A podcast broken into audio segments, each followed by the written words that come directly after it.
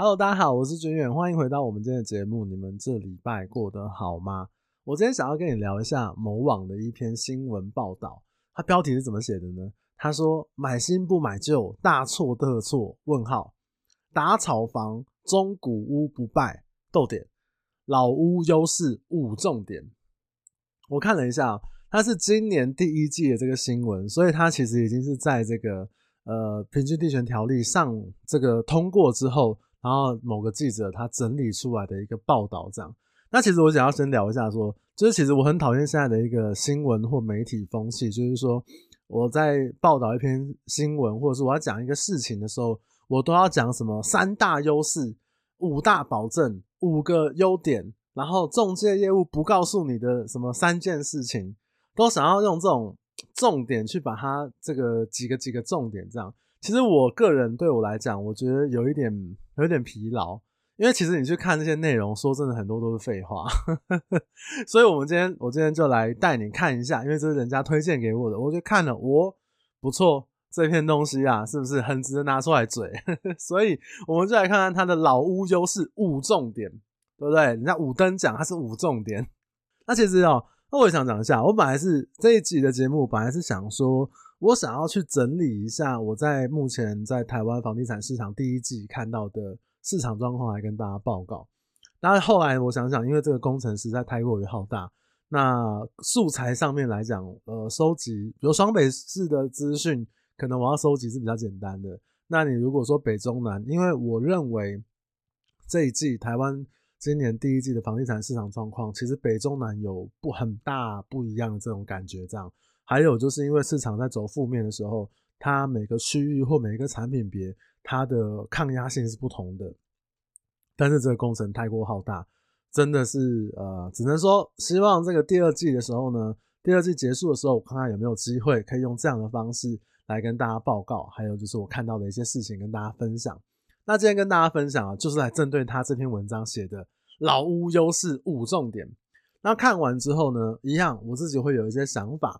会来跟大家来分享一下，你可以参考看看，或者是你也可以思考看看这样子。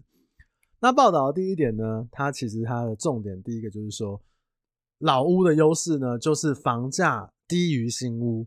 那里面写到哦，近几年营建原物料、人力、购地成本提高，然后就写了一句，新屋价格通常都是老屋价格贵一点五到两倍。光这几句话，我觉得就很有问题。第一个哦，就是你要写中古屋跟新屋的比较，但是你这篇报道你都没有告诉我们中古屋的定义是什么。我今天如果买了一个预售屋，我交屋后第一天是不是就是中古屋？对不对？因为它已经一一呃零岁一日了嘛，是不是？还是你要抓几年之后的来做比较叫中古屋？是三年？是五年？是十年？还是你说那些呃没有电梯的旧房子、旧公寓才是公中古屋？那这样的条件你没有先定义出来，就很容易让阅读的人，我认为会有一些误解，或者是可能他会比较被误导到这样。然后再来用消费者的这个买方的角度来看，我觉得在价格的比较上面来讲，我一向都是认为说，我们在买房子的时候，我是综合评比这个房子对我的好坏跟分数。比如说这个房子的地点啊，捷运站或者是交通站的这个远近啊，公园的远近啊，离我公司的远近啊，然后房子的楼层啊、格局、通风采光、动距，然后社区的质感，然后附近的街廓、附近的邻居环境等等的，然后你看出去的视野啊，它是有很多的因素来决定说这个房子的价格在我心中的价格在哪边。那在市场上面会有很多人。我认为这样子一个回馈，很多人的想法跟回馈呢，就是市场回馈给这个房子或者是这个区域的一个价格平均水准。反过来讲哦，其实我常常会看到有一些这个报章媒体呢，他会常常去提到说，我们现在的这个新屋建造成本提高，但是建造成本提高这件事情，并不一定就会是说他们一定要卖到比较高的状况。我认为是不一定的。其实还是回归到我刚刚讲的，要看市场的接受程度。因为你要盖房子，这些建商也不白痴啊，他们都很有经验的。他们自己原本也会先去推估一下，说目前我要盖这个建案的时候，我推不推得出去？像我以前在前公司的时候，其实这个呃代销部门啊，或者是有些建商啊，其实都会打来做询价，然后去确认一下说，哎，我们这个区域中古屋市场的反应怎么样？然后还有就是这个区域会不会推新成屋的时候，推不推得出去？有没有这样的买方需求？那买方认知的新房子跟中古屋的价格落差大概会有多少？所以建商他们本来自己就会去做一些评估。如果他评估说，哎，我做这件事情我是要赔钱的，我无利可图的，我干嘛？我就帮人家花钱这个买买买地，然后找人来盖，那我自己撩钱，不可能嘛？那所以这是如果当成是一种这个投资的话，其实我认为哦，有赚有赔刚好而已。所以我觉得在这个自由市场，它终究还是回归到一个市场的一个机制。那有一些人的说法，他会过分去强化说新屋建造成本要提高，所以价格一定会卖得比较高。我认为是打一个质疑的。它其实这个成本的部分，它只是一个。建造指标或者是成本的一个计算，但是面对市场考量的，它会有比如说区域的供需啊，当地市场、当地区域的信心啊，整体资金流、经济面的这个部分，或者是政府的政策，然后贷款银行的状况，它有很多面向的，所以在成本上面来讲，绝对不会是唯一的考量。所以在双北市很多地方，它其实中古屋。跟新成屋的价格，我指的新成屋就是预售屋，中古屋就是你已经交屋之后的房子，跑来二手市场卖的房子，有人住过的房子，其实它的价格落差并没有到什么一点五倍到两倍这么的大，所以其实它光是第一点，什么呃，它的旧屋它的价格通常会高过于这个呃新屋，通常高过于老屋的价格一点五到两倍，我个人看起来。就认为有一点问题啦，这个让大家做一下参考。那每个区域、每一个呃地方，对于新城屋跟中古屋的价格，还有那个商圈的总价带，市场回馈的状况不一样，所以我认为大家是可以去思考一下这件事情的。好，那第二点呢，他就讲到老房子的坪效优于大楼。对，我自己觉得，我这几年其实这几年大家都会比较常讲坪效、得房率。其实反过来讲，那就是公设比，应该就是说这公设比比较低嘛，就是你的室内空间比较大。但是呢，你讲公设比低，你就讲一个坪效，讲一个得房率，感觉你在这个产业都高大上了起来。我自己是这样觉得啊，所以有时候我也会说，哦，这个房子得房率很高，坪效很高。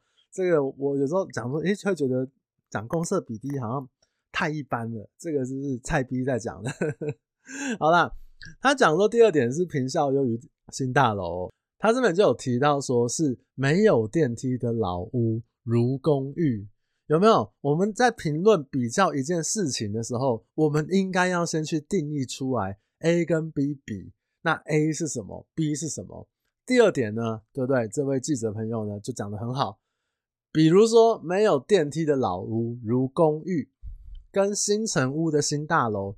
三十五 percent 的公设比来做比较，然后呢，他列了一个有一点可笑的算式。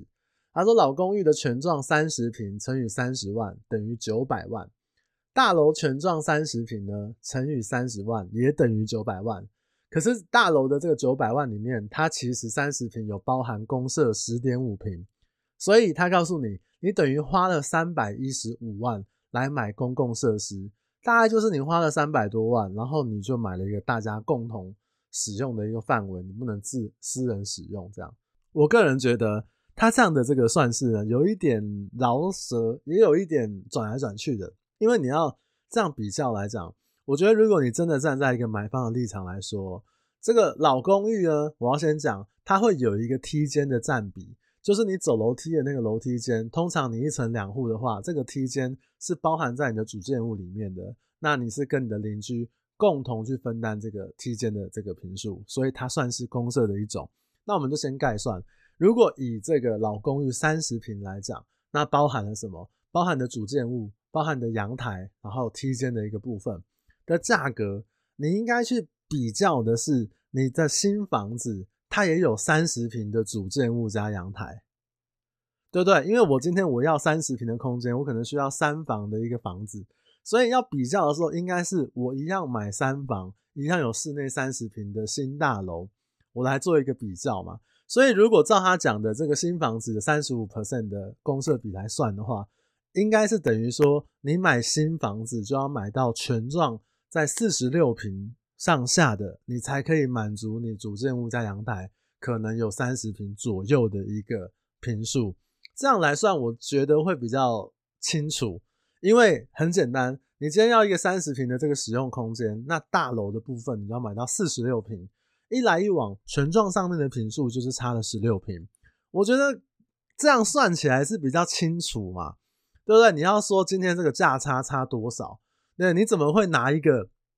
这个刚刚他的这个算式哦，就是你怎么会拿一个这个人家三十平，它里面可能剩一房一厅，或者是小两房的格局，然后来比较一个这个三房的公寓，这样算起来不是有点奇怪吗？你应该是拿一个一样差不多的大小，那你这个购屋者他可能会需要多花多少钱？比如说好一平三十万，多了十六平，这样多少？三六十八，四百八十万，快五百万的这个空间。这样算起来比较对吧？我是这样觉得啦。还有一个很大的 bug，它的这个算式哦，它写说公寓是三十平乘以三十万，那电梯大楼的全幢三十平也乘以三十万。我觉得你这个算法不就自己打脸自己吗？你刚刚第一点不是才说，哎，新屋价格通常都比老屋贵一点五倍到两倍吗？你这自我打脸呢、欸？是不是？因为这个不到一百个字里面，你就自己啪啪打脸自己一次，哎，你真的都把这个阅读的这个观众好像，嗯，不知道你怎么想的，是不是？诶，你自己还列了一个算式，哎，对不对？其实你不讲清楚，大家就算了。你今天讲了一个这样子打脸自己的东西，我觉得记者朋友真的是辛苦了，好不好？我们往下看第三点哦，他说呢。抗通膨、保值性佳。那它的内容里面讲什么？房市交易量下滑，通常最先冲击新建案跟预售屋重划区，因为交通跟生活机能尚未到位，容易产生价格下修调整的情况。中古屋呢，因为较早发展，交通、生活机能发展成熟，自住需求高于投资需求，房屋价格能支撑，不易跌价，保值性佳，所以能抗通膨。哎，这一篇文啊，我觉得呢，就是不错，这我蛮认同的。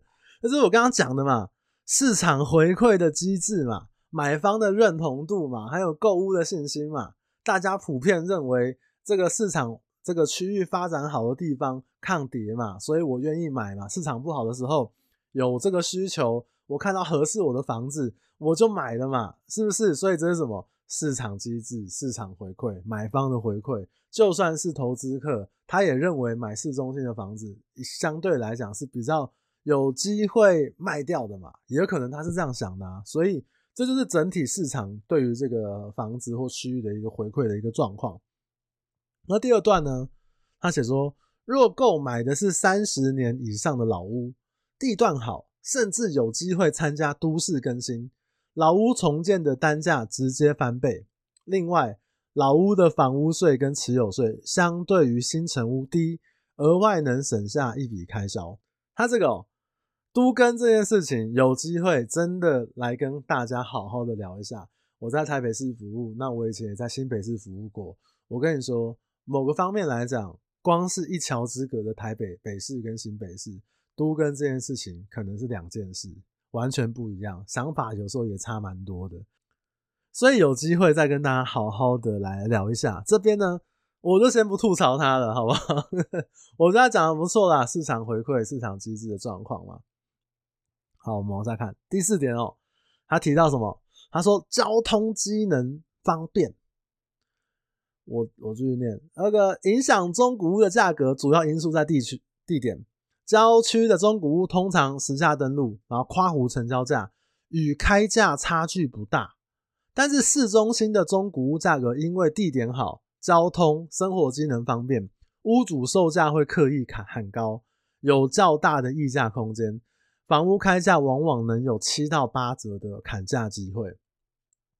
市中心中古屋或老屋，学区规划完整，中小学区较多，适合一到两名子女的小家庭。交通网络也便捷，上班通勤，好地点，房屋保值性佳，房子交易量下滑不景气的时候，能成为屋主的后盾。我跟你讲，真的是不吐他不行。你看又来了，又要讲什么开价的用折数来砍了。而且他刚刚提到什么中古屋的价格在郊区呢，通常与开价差距不大，对不对？这什么概念？所以我卖房子的时候，如果我是屋主，我就说啊，不好意思，我这小地方鸟不拉屎的，对不对？所以我开了这个一坪两百五十万呢，希望你也可以用差距不大两百四十万来跟我买，到底有什么关系啊？就是，而且郊区你的定义是什么？以台北市来讲，你用市中心的角度来看，我跟你讲，新北市板桥、中永和就有人是觉得郊郊区的啦，是不是？你你这个郊区。你这地图炮谁受得了？然后再来哦，用开价砍折数，你用折数来判断的。我这边呢，我想要呼吁所有的屋主，所有要卖房子的屋主，还是你未来想卖房子的屋主，我们大家呢一起团结起来，我们全部呢都把开价调成这个实价登录平均行情的十倍，你就不用怕买方那边给你砍个什么七折八折。对不对？你砍到两折，你也是爽歪，你也是行情价的两倍，是不是？那我真的觉得说讲这种话真的是，那十大登录到底是在干嘛？那周边行情到底是在干嘛？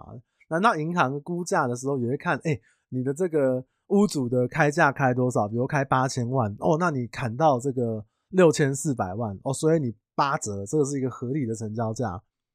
但是你想想这个道理，如果你你想要表达的只是说。哦，这个中古屋的这个开价有通常往往有七到八折的砍价机会，那你能 你不觉得这句话很很有？你怎么知道屋主要开多少？你怎么知道那个区域的屋主或那一个个案的屋主要开多少？那所以今天如果有买方相信你的话，那今天屋主一个开了一个很夸张的价格，他真的用七到八折的价格，但是高于市价，因为他说哦，我看这个新闻报道都跟我说。通古屋通常有七到八折，然后我砍的好像很开心一样，是不是？所以，唉，只能说这个房地产的这个呃，大家还是要有一些媒体试读的一个概念了。那当然了，如果我今天这个屋主呢，我今天开的价格是比较实在，比较接近这个实价登录这个部分。那如果今天客户出价已经是在这个行情区间的这个成交行情了。那你当然会认真考虑嘛。那你如果砍再砍一个七折八折下来，比如行情是四十到四十五万，你砍下来之后变成三十万，你要屋主怎么卖给你？你会卖吗？如果你一直很在意是说什么行情的几折几折来看的话，还是你写这篇文章，你只是为了为了让一些人这个开心，为了让这些人看见哇，砍七八折是很很快乐很好的一个事情。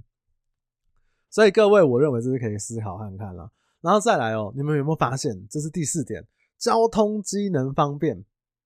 这个呢，跟第三点提到什么？哦，交通生活机能发展成熟。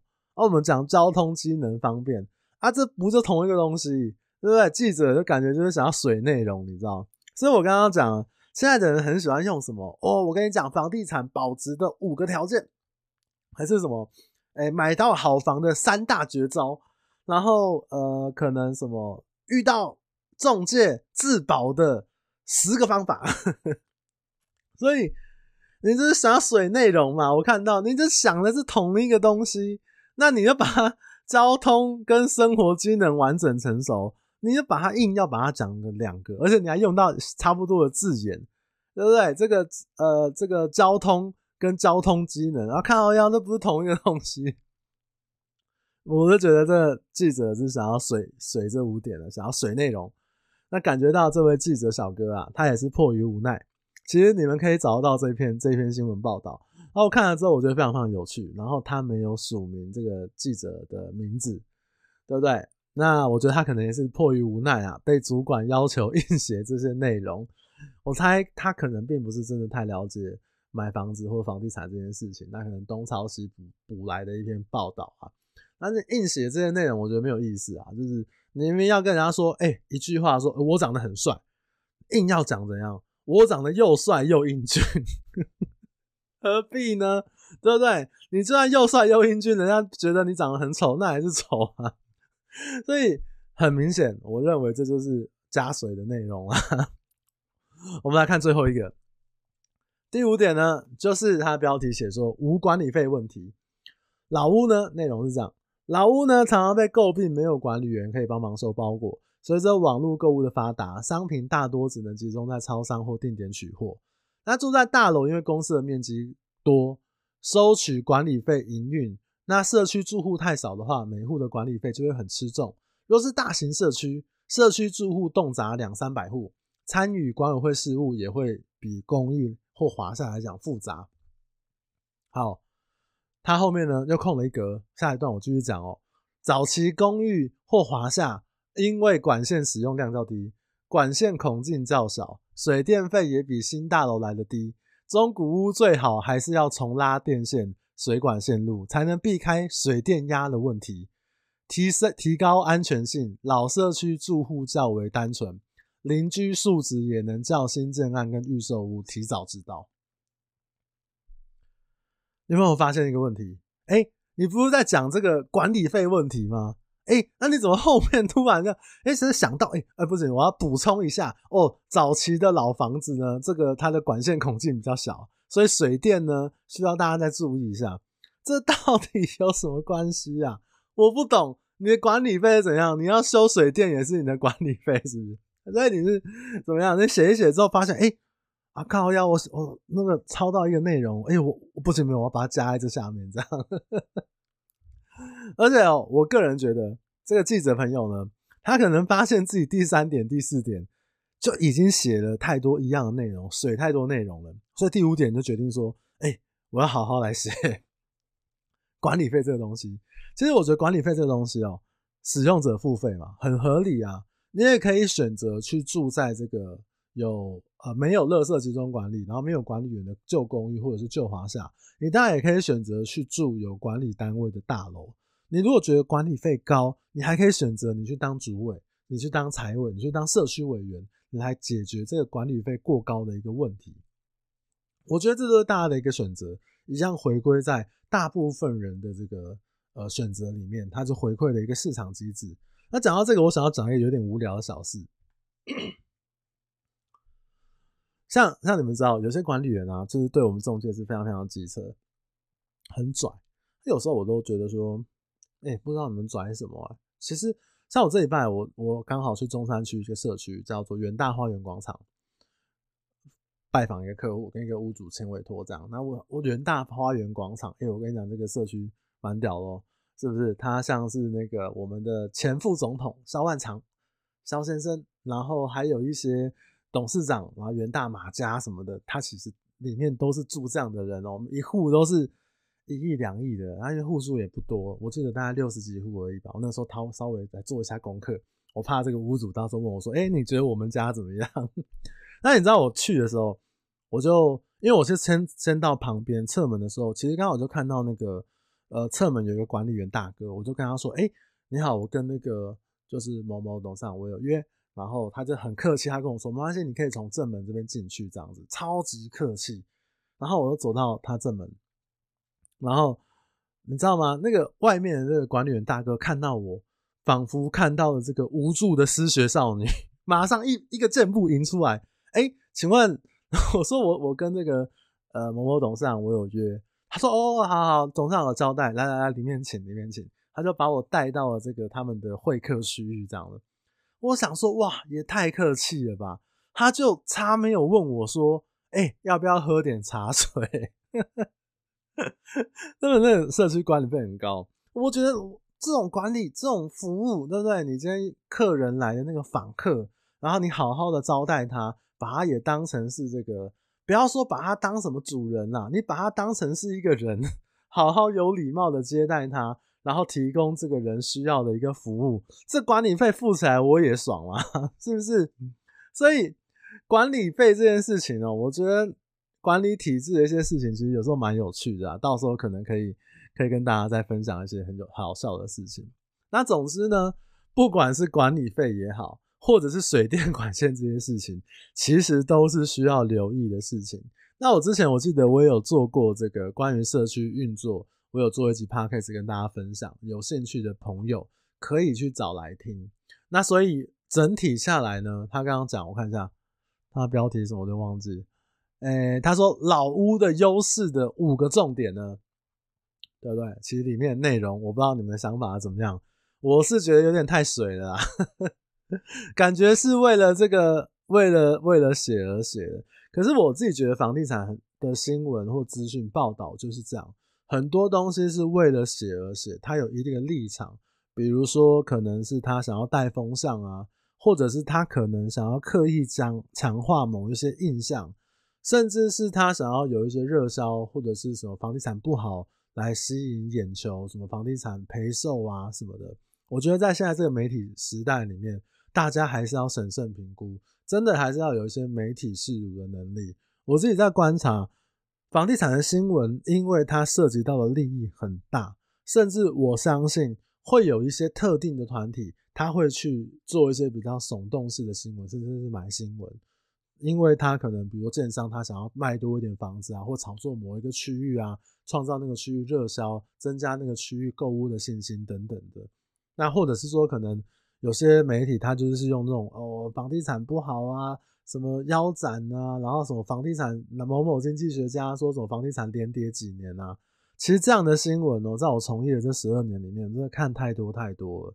那以前我们在在公司的时候，其实以前的学长或主管都会说：“哎，你看这个新闻适合给买方看，你看这个新闻适合给屋主看，因为是对立面的新闻嘛。所以你在不管任何时期都可以找到利多跟利空的新闻。但是不管我们今天是买方也好，是屋主也好，其实我们对于这些地产新闻，你要么买房子，要么卖房子。”要么租房子，其实这些新闻呢，我认为我们都还是要有一些识读，然后有一些思考的一个方向在，你才不会可能会因为这个某一篇新闻，然后有一个概念，但那个概念可能不见得是很正确的。